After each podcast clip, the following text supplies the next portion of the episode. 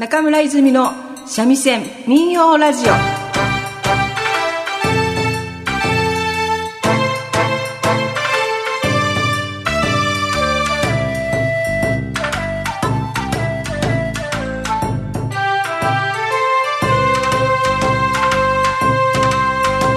こんにちは。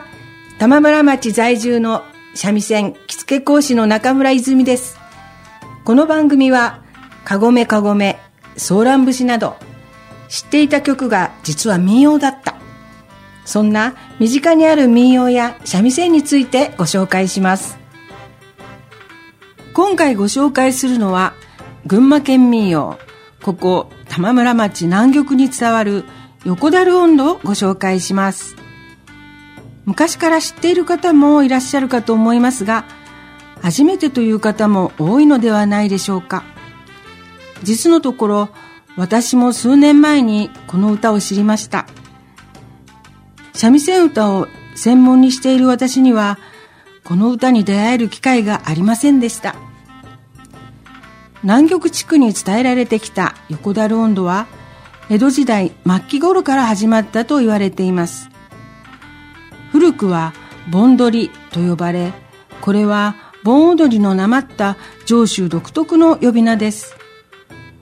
横樽温度と呼ばれる前は